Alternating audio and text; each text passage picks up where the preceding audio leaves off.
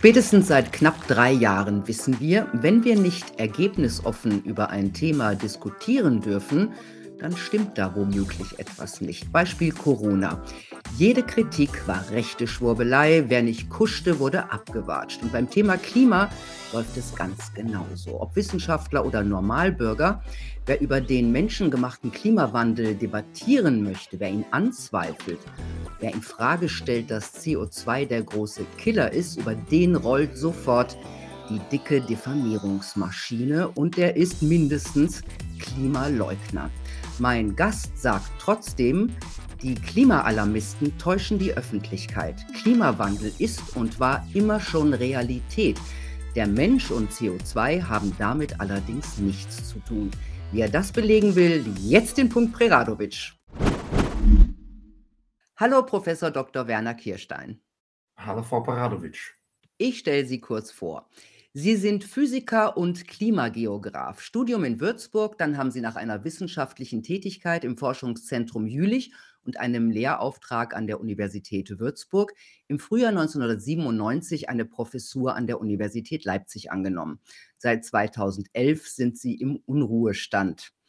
Klima ist seit Beginn Ihrer Karriere Ihr Kernthema. Thema Ihrer Doktorarbeit war Häufigkeit von Korrelationen zwischen Sonnenaktivität und Klimaelementen.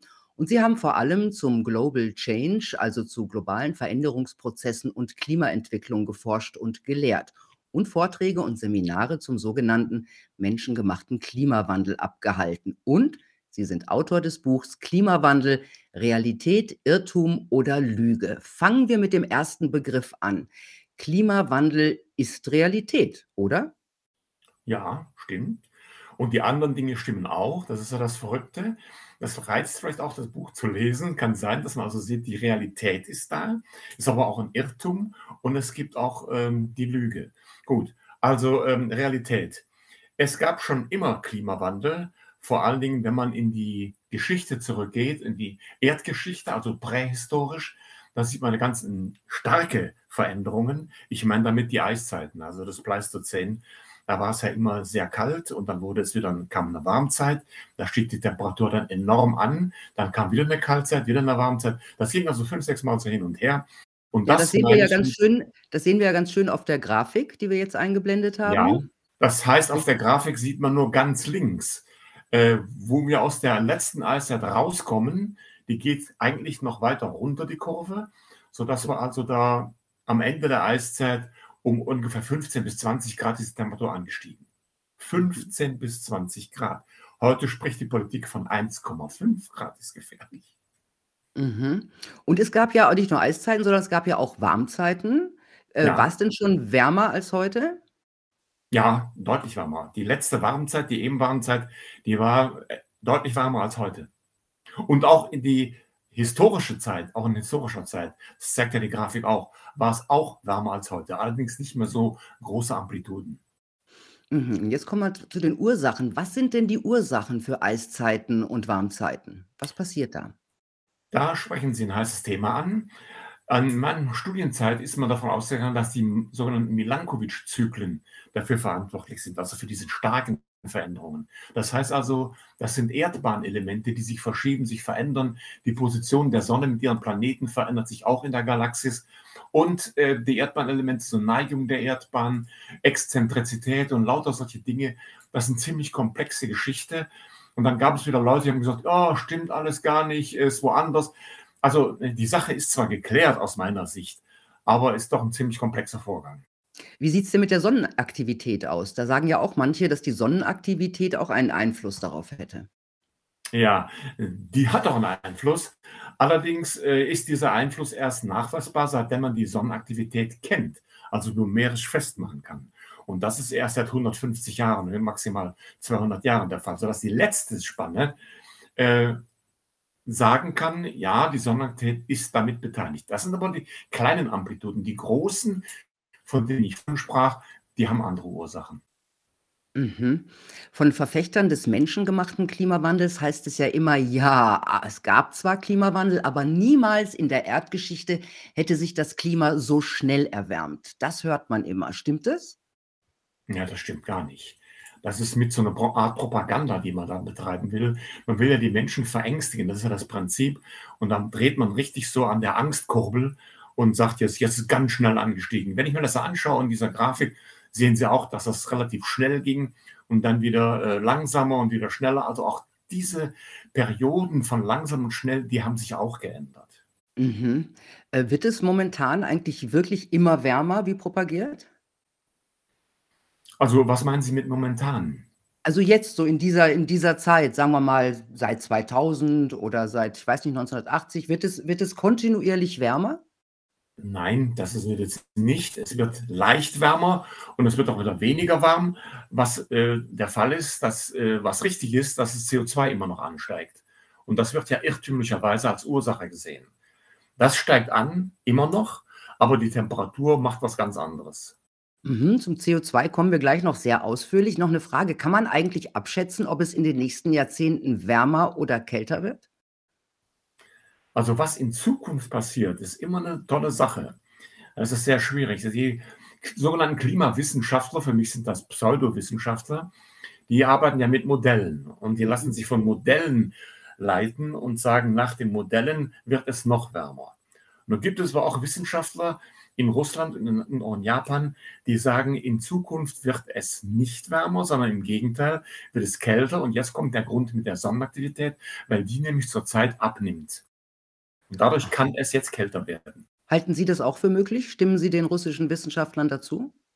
Äh, ich halte es für möglich, aber ich halte mich mit den Prognosen immer zurück. Ich mache es da wie Niels Bohr, der berühmte Physiker, der gesagt hat, Prognosen sind immer schwierig, besonders wenn es sich um die Zukunft handelt. Also hm. man kann Prognosen machen, aber ich bin da zurückhaltend. Ich sage ja, möglich. Es kann eher kälter werden als wärmer. Ja, dem stimme ich zu.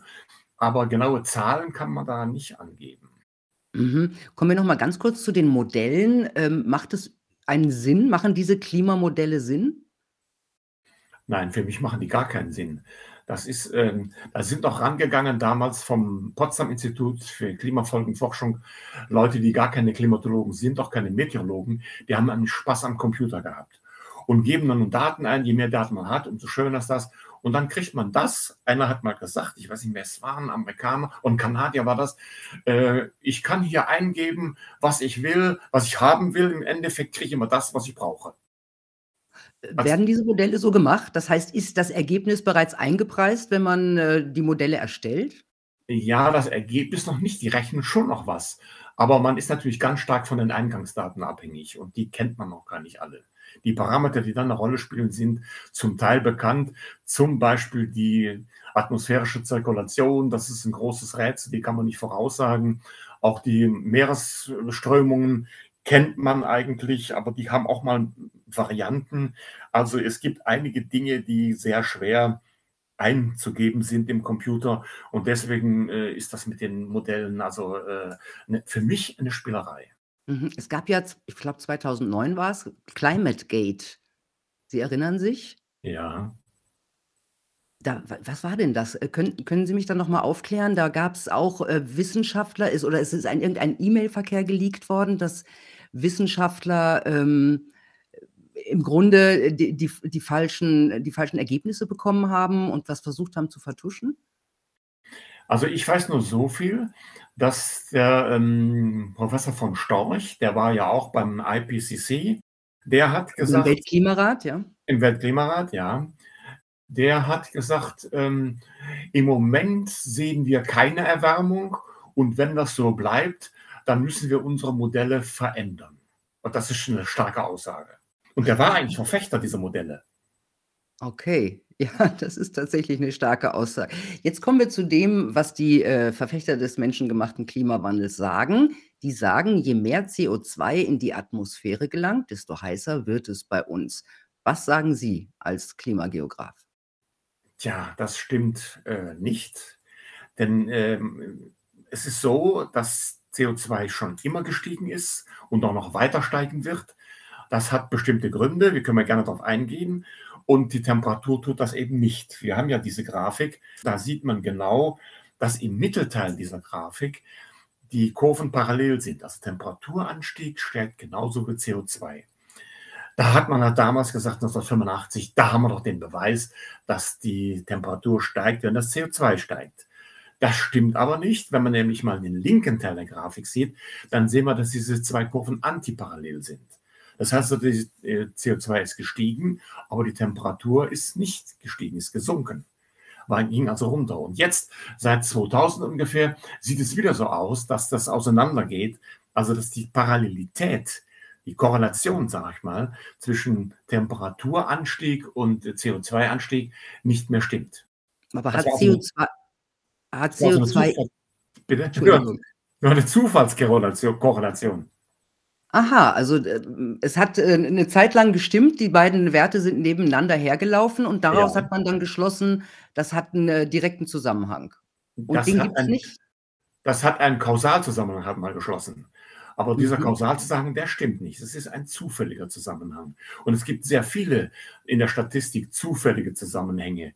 Man denke nur an das eine Beispiel, Rückgang der Zahl der Störche und Geburtenrückgänge. Das passt sehr gut, ja. Das ist 'ne hohe Also Korrelation. zeitlich zeitlich stimmt es, aber Ja, das können Sie nicht meinem Kind erzählen. Mhm. Also, äh, ist CO2 überhaupt relevant für Klimaverschiebungen oder Klimapendelungen, wie es ja auch heißt? Ja, also, äh, äh, ich bin der festen Überzeugung, das weiß ich auch von anderen Kollegen, dass das CO2 überhaupt keinen Einfluss auf das Klima hat. Es gibt Arbeiten von, ähm, Professor Gerlich und Scheuchner in einer wissenschaftlichen, äh, Fachzeitschrift, das ist aber schon 'n bisschen her. Die leben beide inzwischen auch nicht mehr. Die haben geschrieben ich setz übersetze es mal gleich: „Die Falsifizierung des CO2-Treibhauseffektes im Rahmen der Physik.“ So, Falsifizierung. Die Physik sagt also: „Nein, gibt's nicht.“ Wer ja sagt, das ist der Rahmen der Politik. Die sagen ja. Mhm. Aber die Physik, also Naturwissenschaft sagt: „Nein, gibt's nicht.“ Das heißt, wenn CO2, ähm, in die Atmosphäre gelangt, ähm, hat das keine Auswirkungen auf die Temperatur? Nein, keine Auswirkungen auf die Temperatur. Wie gesagt, das war zufällig 'ne Zeit lang, 25 Jahre und das hat keine Auswirkungen. Das Mhm, ist haben der irre Glaube, der so unterstellt wird, dass eben, wenn CO2 steigt, auch die Temperatur steigt. Das ist das waren 25 Jahre zufällig der Fall, aber das hat keinen kausalen Hintergrund. Und darauf das müsste man ja ich meine, diese Grafik ist ja ist ja nicht geheim. Die können die müsste man ja auch beim Weltklimarat kennen eigentlich, oder? Ja, kennt man auch. Also, ich bin der Meinung, dass die Leute, die das verfechten, genau wissen, wo es langgeht und dass eben die Bevölkerung das nicht wissen soll und für dumm gehalten werden soll. Das ist nämlich die Devise der Politik: Je weniger die Leute wissen, umso mehr können wir denen erzählen. Mhm. Und welchen Sinn hat das dann? Ja, letztlich steht dahinter, Angst machen den Menschen vor einer Klimakatastrophe. Ängste hat man ja schon viele. Rinderwahn, Schweinegrippe und was weiß ich alles, 'ne ganz lange Liste gibt's da. Und wenn man den Menschen Angst macht, dann werden sie hörig. Dann tun sie genau das, was die Politik sagt, zum Beispiel CO2-Steuern. Dann stolpert keiner mehr da drüber und sagt: „Ja, das CO2 muss besteuert werden, damit wir Geld haben, um diese Katastrophe abzuwenden.“ Ist natürlich an den Haaren herbeigezogen. Das wissen die wenigsten. Mhm. Haben wir eigentlich momentan eine besonders hohe CO2-Konzentration? Momentan haben wir 420 ppm, Parts per Million. Mhm. Also 420 Teile auf 1.000.000 Luftteile. Das ist sehr wenig. Ah. Es gibt Leute, die behaupten, das war schon mal wesentlich mehr oder es war weniger. Wir hätten heute einen maximalen Stand. Stimmt auch nicht. Die vor 50 Jahren hatten wir schon mal 500 ppm. Und um es mal extrem zu sagen, da hat übrigens noch kein Mensch gelebt, vor Millionen Jahren hatten wir schon mal 7.000 ppm. Also auch das CO2 ist variabel und ist Mhm. auch nicht immer steigend, sondern auch das wird doch wieder zurückgehen. Kann CO2 eigentlich gefährlich sein, wenn du in ab einer gewissen, ähm, Summe? Ja, es ist gefährlich, wenn da spreche ich mir aus der Erfahrung hier von Nachbarn. Für die Leute, die Selbstmord begehen wollen, die ziehen sich 'ne Plastiktüte über 'n Kopf. Und die ersticken dann nicht, sondern die atmen CO2 aus und diesen CO2, das macht schläfrig. Dann schlafen die ganz friedlich ein, da braucht man keine Tabletten zu nehmen. Also, es ist gefährlich, kann lebensgefährlich sein, aber in hoher Konzentration. Mhm. Und davon sind wir weit entfernt? Da sind wir sehr weit von entfernt. Jetzt ist die Frage, wie viel CO2 wird eigentlich natürlich erzeugt, also in der Natur und wie viel vom Menschen? Ja, da, äh, kann man sagen gibt's Schätzungen dazu, die aber meiner Meinung nach ziemlich genau sind. Man sagt, ungefähr 3 bis 4% von CO2 stammt vom Menschen aus seiner Aktivität, äh, alles Mögliche, auch Autos, PKWs und so weiter. Und 97% stammen aus der Natur. Zum Beispiel der Haupt den Hauptbeitrag bringt die Ausgasung aus den Meeren. Im Meer ist ja CO2 gelöst, so ähnlich wie in der äh, Flasche Mineralwasser. Das ist ja auch gelöst als Gas und wenn Sie die aufmachen und erwärmen, kommt das CO2 raus. Mhm. Umgekehrt geht es auch wieder nicht in die Flasche rein, aber in der Natur geht es umgekehrt. Wenn es kühler wird, dann wird wieder CO2 aus der Atmosphäre ins Meer Also Mhm. geht wieder in Lösung, wie der Chemiker sagt. Und das kann Spielchen geht immer hin und her, allerdings über sehr große Zeiträume. Aber es wird ja immer gesagt, äh, der menschlich gemachte CO2, äh, Stand, also der ist das, äh, was was das was das Klima versaut, kann man sagen. Aber so wie die das sagen, 3% dann hat der Mensch überhaupt gar keinen Einfluss auf die Nein, CO2, nein, äh, überhaupt keine Konzentration. mehr. Und wenn Sie sich mal, äh, die Grafik anschauen, wie viel CO2 weltweit, ähm, emittiert wird, dann sieht man, dass die großen Nationen wie wie, ähm, China, Japan, Indien und USA, glaube ich auch, schon über die Hälfte, äh, ausmachen des CO2-Ausstoßes und Deutschland mit 1,8% ein ganz kleines Licht darstellt. Aber wir sind natürlich Vorreiter. Das heißt, die deutsche Politik. Wir müssen mit den 1,8% die anderen davon überzeugen, dass es gut ist, CO2 einzusparen. Ein Widersinn. Und dann kommt der zweite Widersinn dazu. Das CO2 hat überhaupt keinen Einfluss auf, ähm, die Temperatur, sodass also wir einen doppelten, ich sage mal in Anführungszeichen, Irrtum unterliegen. Natürlich ist das kein Irrtum. Die Politik weiß das. Und ich bin auch sicher, Merkel ist ja auch Physikerin, die muss das auch gewusst haben. Und ich bin auch sicher, dass unsere Regierung das weiß. Mit Ausnahme vielleicht der Grünen, die sind ja nicht ganz so fit in, äh, in ihrem Wissensstand. Das habe ich in einem neuen Buch, was ich gerade daran arbeite, auch zum Thema gemacht, ähm, dass wir einen Bildungsnotstand haben in der Politik. Mhm. Ja, habe ich auch schon mal von gehört, ja. Ähm, machen da eigentlich alle Länder auf der Welt mit bei dieser bei diesem menschengemachten Klimawandel? Ja, also, äh, man erzeugt automatisch die Industrie erzeugt immer, äh, CO2. Aber ob das jetzt umgesetzt wird, Ne, diese ich meinte, machen Beschlüsse die mit bei dem Narrativ? Also, ähm, machen eigentlich alle mit oder sagen auch 'n paar: „Ist Quatsch, machen wir nicht mit?“ Ähm, das ist schwer zu beantworten, weil es immer welche gibt, die sagen: „Wir lassen uns davon nicht beeindrucken.“ Zum Beispiel Weißrussland, das war auch so 'ne Position eingenommen hat und ließ sich also nicht erpressen. Das war jetzt in 'ner anderen Sache, aber es gibt immer die sagen: „Äh, ne, das sehen wir nicht so.“ Aber die meisten sagen ja, weil das ja Geld bringt. Alles, was Geld bringt, wie CO2-Steuern, da sagt man zunächst mal ja dazu. Mhm. Jetzt soll ja, äh, CO2 nicht nur eingespart werden, sondern eigentlich komplett verbannt werden. Also, mal abgesehen, dass ich mir das schwier davon, dass mir das schwierig erscheint, nachdem Sie grade gesagt haben, dass die meisten CO2, äh, aus nat äh, natürlich sind. Aber, äh, was hätte denn das für Kan Konsequenzen ohne CO2? Ja, das wäre tödlich. Absolut tödlich, denn, äh, die Vegetation braucht das CO2. Sie atmet sozusagen CO2 ein und wenn wir das nicht mehr zur Verfügung stellen, da geht die ganze Vegetation ein und damit auch die die Fauna. Flora und Fauna würden sterben auf der Erde. Das wäre also der der Tod. Da sehen Sie mal, was Politiker sich für Ziele setzen. Die wollen das CO2 aus der Atmosphäre verbannen und da führen wir genau in dis eine tödliche Situation rein. Mhm.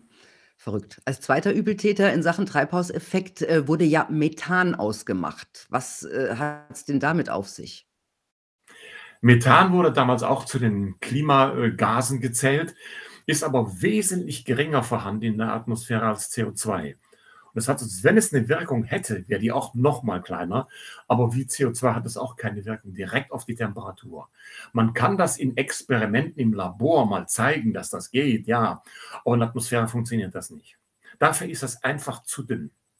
Man hat, ich glaube, die Max-Planck-Gesellschaft hat mal so 'n Experiment gemacht und hat mal 'ne CH4, ähm, Atmosphäre geschaffen und dann konnte man sehen, dass es wärmer wird. Aber das sind Laborbedingungen, wo auch relativ viel CH4 in dieser kleinen Atmosphäre drin war und Entschuldigung, und wo man also mit das mit der Atmosphäre überhaupt nicht vergleichen kann. Mhm. Es wird ja immer gesagt, wenn der äh, also, äh, wenn's wärmer wird, dann werden die Permafrostgebiete, ähm, werden auftauen und dann wird 'ne Menge Methan nach oben gespült.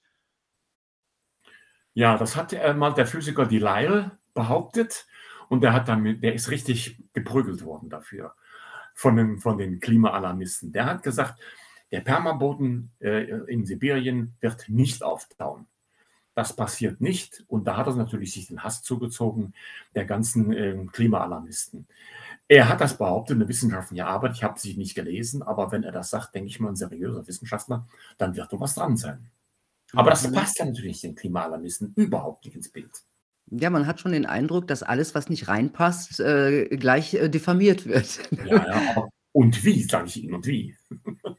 Haben Sie wahrscheinlich auch schon Erfahrung damit gemacht, oder? Ja, in meiner Zeit in den letzten Jahren, als ich noch an der Uni war, wo als ich in Ruhestand ging, da habe ich auch ein Abschiedsseminar veranstaltet. Ich wollte es, dann wurde es vom Dekan abgesagt, weil das Thema passt ja überhaupt nicht in die politische Richtung. Dann hatte ich aber Glück, der Dekan ist ja nicht der Chef der Uni, sondern nur der Fakultät. Und der Rektor, der hat gesagt: „Wieso? Freiheit in der Forschung, der Wissenschaftler muss doch seine Meinung sagen dürfen.“ Und dann hat das Seminar tatsächlich stattgefunden. Zum Verdruss, sage ich mal, der Fakultät und des Dekans. Sie Okay. sehen also, da hat man mir auch versucht, Steine in den Weg zu schmeißen. Mhm. Ähm, seit wann gibt es eigentlich diese Überzeugung, äh, vom weltgem äh, vom menschengemachten Klimawandel? Wie ist denn das so, we wenn Sie sagen, das stimmt alles nicht, aber wie konnte denn das so zur Grundüberzeugung, äh, fast aller Länder werden? Ja, der Ausgangspunkt ist eben diese 25 Jahre, die ich vorhin erwähnt hatte, wo CO2 linear anstieg sozusagen und auch die Temperatur. Und das haben dann viele genommen: „Oh ja, das ist ja ist ja katastrophal so was. Das ist die Klimakatastrophe.“ Die wurde 1985 geboren und zwar, jetzt muss ich mich für die Physiker schämen, von der Deutschen Physikalischen Gesellschaft.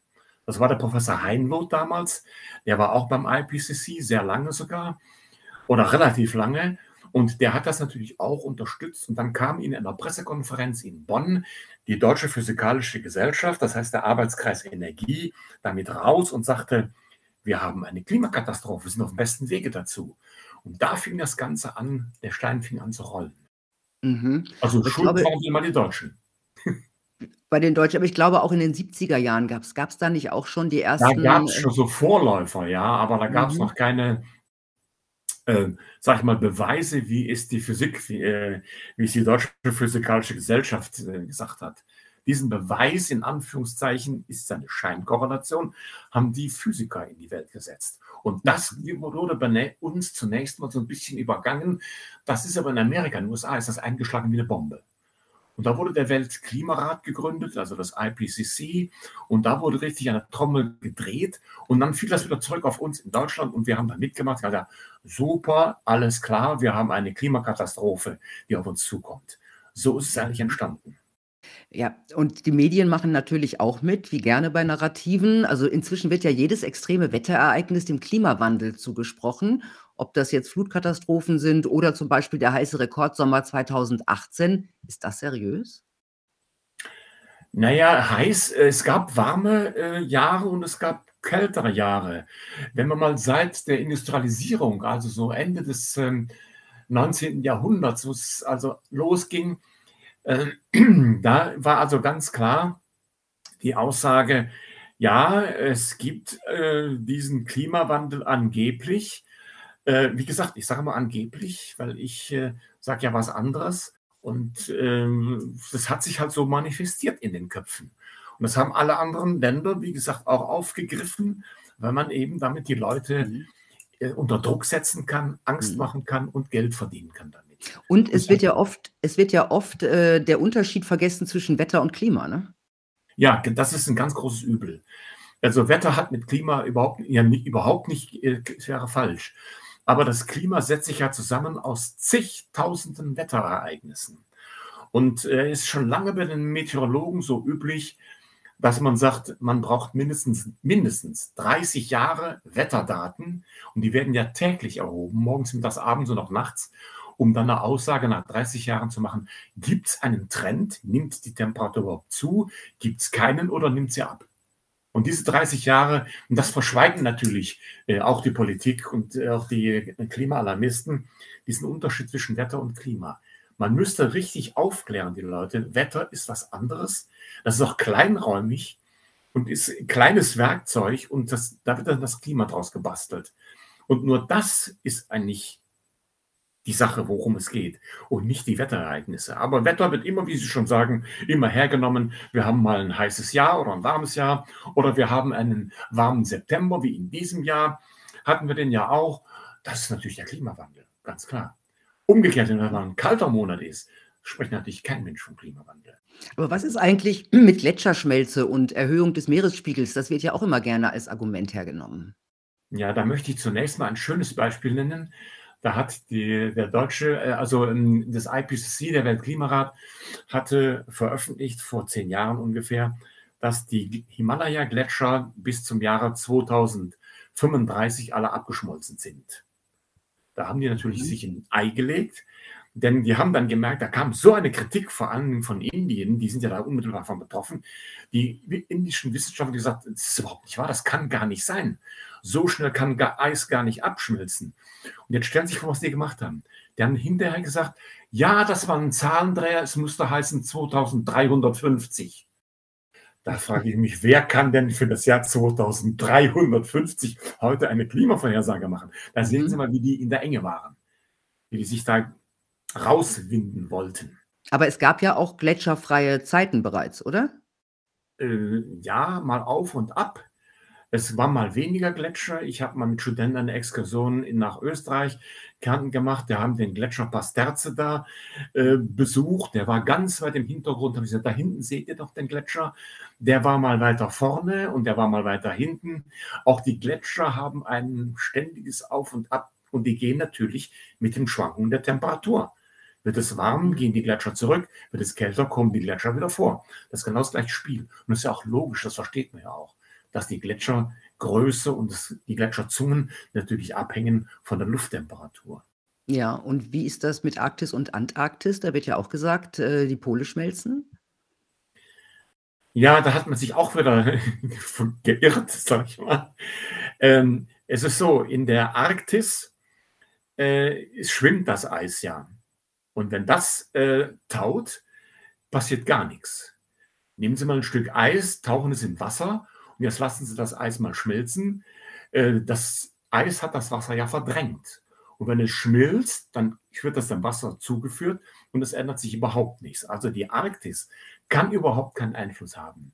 Was möglich ist und was auch sein kann, wenn das antarktische Eis, da ist ja mhm. Masse drunter, Erdmasse, und Grönland, da ist auch fester Boden drunter, wenn das wegschmelzen würde, dann könnte der Meeresspiegel, ich sag mal theoretisch, ansteigen, aber in einem Maß, wo niemals die Insel, Inseln verschwinden könnten, wie es ja schon mehrfach gesagt wurde. Mhm. Ähm, es wird ja immer über die globale Mitteltemperatur gesprochen. Wie wird denn die überhaupt gemessen? Die kann man nicht messen. Aha. Es gibt viele Leute, Kollegen, die sagen, eine globale Mitteltemperatur kann es gar nicht geben.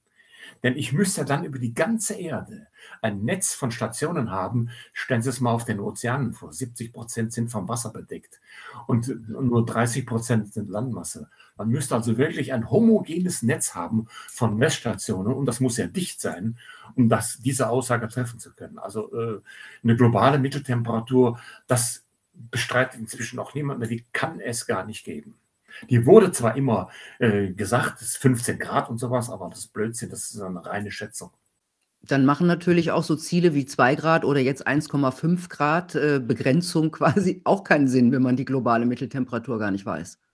Ja, wir machen sowieso keinen Sinn. Also, ob ich 2 Grad nehme oder anderthalb, das wurde ja reduziert. Erst haben gesagt, 2 Grad ist gefährlich. Dann würde, also würden wir auf die Klimakatastrophe rasend zugehen. Dann hat man gesagt, ja, das ist noch zu lasch machen 1,5 Grad. Das wird so Pi mal Daumen gemacht. Also 1,5 Grad ist ganz gefährlich. Das hat es, wie gesagt, in der Vergangenheit zigmal gegeben, mehr als 1,5 Grad. Und wenn man die globale Mitteltemperatur gar nicht kennt, dann macht das erst recht keinen Sinn. Mhm. Ähm, und da ist mir auch noch aufgefallen, es wird auch von einem Kipppunkt gerne gesprochen. Und nach diesem Kipppunkt, also wenn man da drüber gekippt ist, ähm, laufen wir quasi irreversibel in die Katastrophe, weil es zu einer Selbstverstärkung des Temperaturanstiegs kommen könnte, selbst ohne mehr CO2. Was sagen Sie dazu? Ja, das das ist eine eine Fantasie des, ähm, Deutschen Instituts, das PIK, Potsdam Institut für Klimafolgenforschung, die haben das einfach erfunden. Und sonst, Was? es gäbe einen Kipppunkt. Den Kipppunkt habe ich denen schon und noch andere Wissenschaftler um die Ohren gehauen. Es gibt keinen Kipppunkt. Äh, es kann es auch nicht geben. Das hätte es ja in der Vergangenheit auch schon gegeben. Und die, wie gesagt, in der Vergangenheit war die Temperatur ja schon wesentlich höher angestiegen. Dann hätte es diesen Kipppunkt nicht, es geht nicht mehr zurück, ja gar nicht geben können. Warum Oder machen das diese Wissenschaftler? Sie sagen, die erfinden einfach was. Aber die können doch nicht einfach was erfinden. Warum tun die das, wenn so ist? ja, um der Politik zu dienen. Die werden doch von der Politik bezahlt. Es geht immer im Endeffekt, wenn sie einen Strich unter die Rechnung machen, immer nur ums Geld. Die sagen alles Mögliche, wenn Geld fließt. Und das leider auch an unserer Universität, weiß ich, gibt es Kollegen, die haben also Themen in Angriff genommen, der Klimawandel in der, in der Vorgeschichte, also in, in geologischer Zeit. Die haben das untersucht. Da sage ich, warum macht ihr das? Ich kannte die ja gut, warum macht ihr das? Das ist doch nicht wahr. Da sagt doch der Kollege zu mir, es gibt keine Wahrheit. Sage ich einmal, ähm, ich glaube, die Diskussion sollten wir beenden. Natürlich Aha, also das heißt, da fließt Geld äh, von der Regierung oder diese berühmten Drittmittel? Ja, genau. Die Mhm. Drittmittel werden ja, da gibt es einen Förderkatalog und die Drittmittel werden, äh, sage ich mal, von äh, Regierungsbeamten oder von der Regierung selber äh, festgelegt. Und wenn ihr das hier jetzt als Forschungsgegenstand nehmt, dann bekommt ihr Geld dafür. Und ich weiß aus eigener Erfahrung, die Institute, die Universitätsinstitute leben ja äußerst knapp am Rande ihrer Existenz, was die finanzielle Situation betrifft. Und wenn damit Geld angeboten wird, Drittmittel, sage ich mal, egal was dabei rauskommt, dann nehme ich das Geld, dann kann ich Doktoranden einstellen, ich kann Diplomanden bezahlen, ich kann Geräte kaufen, Computer, Scanner und so weiter, dann fließt eben Geld. Und ich meine, man kann auch sagen, man wäre ja dumm, wenn man das nicht nehmen würde. Aber Moment, man Mhm. muss aber bei der Wahrheit bleiben. Und diese Wahrheit gibt es ja angeblich bei einigen Wissenschaftlern nicht. Ist es denn eigentlich äh, so, wie ich schon mal gehört habe, dass, äh, dass man gar keine Professur mehr bekommt, wenn man keine Drittmittel mitbringt Richtig, an eine inzwischen Uni? ist das so. Als ich eingestellt wurde damals, hat man auch gefragt, ob ich Erfahrung hätte in Drittmitteleinwerbung. Da habe ich gesagt, ja, im Forschungszentrum Jülich haben wir ja auch Forschungsaufträge gehabt. Da war das so und ich habe da jetzt nicht als Hochschullehrer die Erfahrung, aber ich weiß, dass das verlangt wird und ich habe dann auch tatsächlich Drittmittel eingeworben, aber an der Uni, aber nicht zum Thema Klima, sondern ging es um Fernerkundung. Mhm. Fernerkundungsthemen, da hatte ich also auch einen ähm, Assistenten, der das dann in die Hand genommen hat, sich vom Rechner gesetzt hat und wir haben Drittmittel bekommen, damals vom Umweltforschungszentrum in äh, Halle. Und da lief also auch was. Das das muss man heute machen. Und Sie haben recht, man kommt, man bekommt keine Professur mehr, ohne nachzuweisen, dass man Drittmittel schon mal eingeworben hat und dass man es kann, dass man weiß, wie das geht. Für Ihre Einstellung äh, zur, zum menschengemachten Klimawandel, würden Sie heute noch irgendwoher Drittmittel bekommen? Nicht für dieses Thema, nein. Das heißt, äh, Wissenschaftler, die jetzt auf der anderen Seite forschen, also weg vom Narrativ, also in die Richtung, in die Sie vor, äh, geforscht haben, die hätten heute gar keine Chance mehr an der Uni? Nein, die haben keine Chance. Die, die drehen sich auch selbst. Die haben ihrem, in ihrem Kopf haben die sich gedreht und sagen jetzt etwas, was sie vor zehn Jahren noch bestritten hätten. Eben weil Geld fließt. Ja, ich sag's ja schon mal. Geld bestimmt das. Mhm, Es heißt ja immer, die Wissenschaft ist sich einig, der Klimawandel ist menschengemacht. Wie einig ist es? äh, Sie kennen ja auch Leute, die Ihre Meinung vertreten. Also äh, wie viel Prozent der Wissenschaftler äh, sind auf welcher Seite? Es gibt eine Studie von John Cook, auf die spielen Sie wahrscheinlich an. Der hat vor einigen, ja, schon fast zehn Jahre her, hat er gesagt, 97 Prozent der Wissenschaftler sagen, jawohl, der Klimawandel ist menschengemacht. Dann hat man das mal unter dem auf die Spur gekommen und hat gesagt, das kann doch gar nicht sein. Dann hat sich herausgestellt, dass er 12.000, ich kann mir gar nicht vorstellen, diese Zahl, 12.000 Arbeiten untersucht hat, wissenschaftliche Arbeiten, und hat das auch nicht alleine gemacht, hat da auch Studenten mit beauftragt. Und die haben sich nur die Zusammenfassungen angeschaut von diesen 12.000 Arbeiten. Und diesen 12.000 Arbeiten haben zwei Drittel äh, in der Zusammenfassung, das steht ja das Wichtige drin, ne? das gar nicht, sind ja gar nicht drauf eingegangen, auf diesen Klimawandel durch den Menschen. Und ein Drittel hat gesagt, ja, wir haben das erwähnt in der Zusammenfassung und von diesem einen Drittel haben 97 Prozent gesagt, 97,1 Prozent gesagt, ja, es gibt diesen anthropogenen äh, Effekt, diesen Klimawandel. Und das sind die 97 Prozent, die dann veröffentlicht wurden. Es waren also nicht 97, sondern es waren 97 von einem Drittel. Mhm. Und die Trauen haben sich eigentlich bekommen dafür. trauen trauen sich eigentlich Professoren heute noch, äh, sagen wir mal Professoren, die halt nicht im Ruhestand sind, die noch an der Uni arbeiten, ähm, eine Meinung wie Ihre zu vertreten? Naja, das, das Klima ist ja nur eine, ein Teilbereich. Und es gibt ja viele andere Hochschullehrer, die haben damit gar nichts zu tun. Die haben vielleicht auch hier und da mal Probleme, aber ähm, Ich es, rede ja im Grunde von denen, die ihre Arbeit machen, die ihre Arbeit vielleicht fortführen. ja, die, die trauen sich es nicht zu sagen, die Wahrheit zu sagen. Also solange man in, in Brot und Arbeit ist. Denn es kann ja sein, und das wurde ja mir auch schon gesagt, dass ähm, man damit Probleme bekommt und, und äh, dann gibt es halt kein Geld mehr. Und wenn ich angewiesen wäre auf Drittmittel, war ich aber nicht in meinem kleinen Bereich, Mhm. in meinem Lehrstuhl, dann hätte ich wahrscheinlich mir überlegen müssen, was machst du jetzt? Das wäre echt, wäre echt ein Problem geworden. Ich kann ja nicht, ich jedenfalls kann es nicht eigentlich meine Meinung leugnen und sagen, ja, ich drehe mich jetzt nur, damit das Geld fließt. Hätte ich nicht gekonnt. Irgendwie die gleiche. Geschichte Bitte? gleiche Geschichte wie bei Corona, ne, was wir ja die letzten Jahre kennen. Ganz genau. Ähm, wie es mit wie mit Wissenschaftlern und Ärzten umgesprungen wird, die, ähm, eine andere Meinung haben, die teilweise heute alle bestätigt sind. Ja. Hm, also Sie sagen, Klimaschutz bringt eigentlich nix. Was ist mit Umweltschutz? Umweltschutz halte ich für sehr wichtig, weil es wird immer irgendwelche Chemikalien oder andere Substanzen werden legal oder illegal in die Atmosphäre oder ins Wasser abgegeben. Das ist wichtig. Da muss man also genau aufpassen, dass die Umwelt intakt bleibt, gesund bleibt und nicht vergiftet wird. Das ist eigentlich ein, ein schlimmes Wort. Aber Umweltschutz gibt es und der ist auch wichtig und richtig. Aber Klimaschutz äh, ist nicht nötig. Das Klima kann man nicht schützen, sage ich immer. Das Klima äh, ist nicht, wie, soll man es schützen?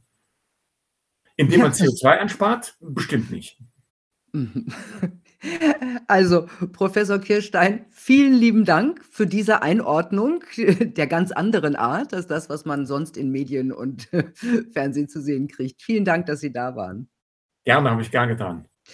Tja, Leute, das Buch Klimawandel kann ich empfehlen, vor allem, weil es leicht zu lesen ist, auch für Laien. Also ein gutes Einsteigerwerk. Mir hat's gut gefallen.